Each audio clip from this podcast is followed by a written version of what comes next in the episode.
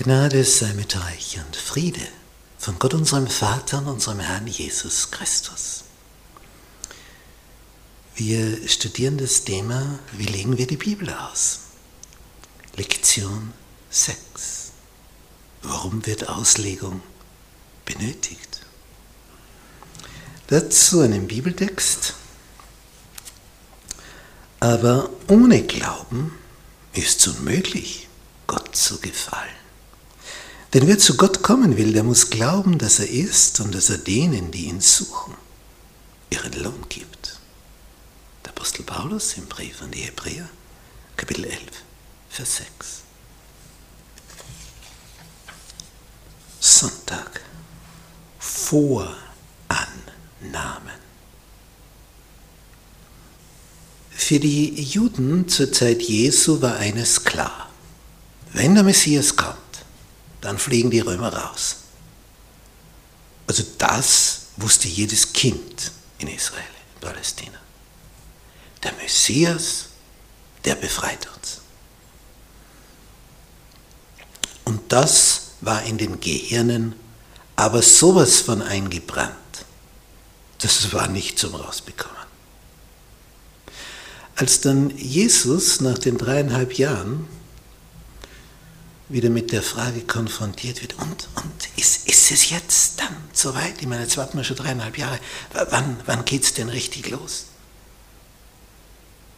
Dann sagt er ihnen im Gegenteil ganz was anderes. Sie werden mich verhaften, den Römern ausliefern und ans Kreuz schlagen. Ich meine, die, die fallen fast in Ohnmacht. Ein Petrus sagt, das widerfahre dir nur nicht. Oder bin schon ich da, der Petrus, wir müssen dafür sorgen. Wir stehen um dich wie ein Mann. So halten wir zusammen. Das sagt der Petrus, der dann sagt, Jesus, wer ist das? Kenne ich nicht. Also um sein eigenes Leben fürchtet. Nachvollziehbar. Wer von uns wäre besser? Es ist immer ein Unterschied, in welcher Stunde du was sagst.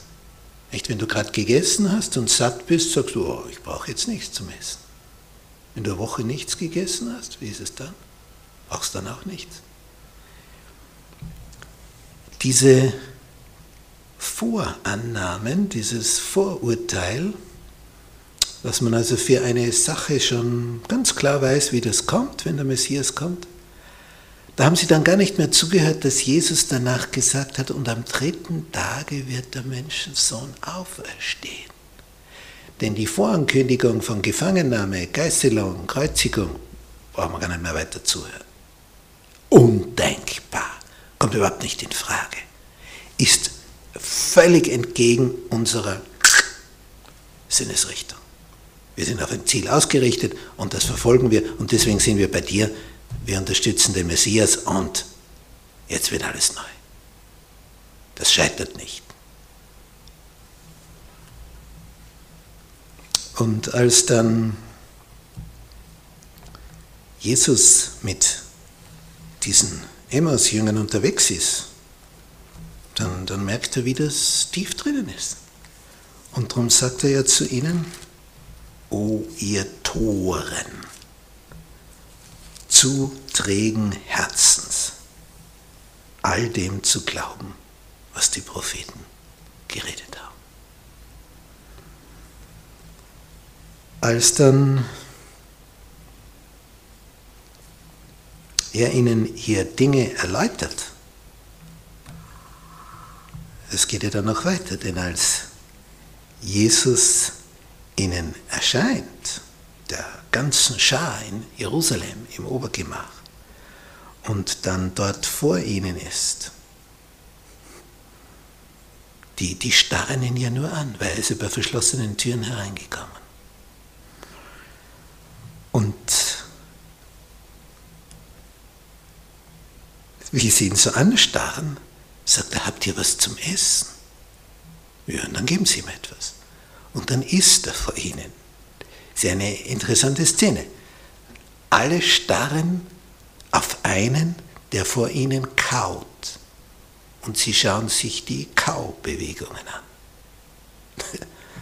Sehr köstlich. können es nicht fassen. Ist der echt? Oder haben wir alle nur eine Fata Morgana, eine Halluzination? Ist da wirklich einer? Der sagt, Schatz, ein Geist hat nicht Fleisch und Knochen, wie ich sie habe.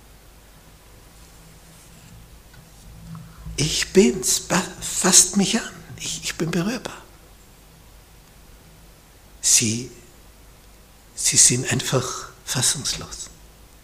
Es war vorausgesagt, es hat sich erfüllt, aber sie können es nicht fassen. So sind wir Menschen.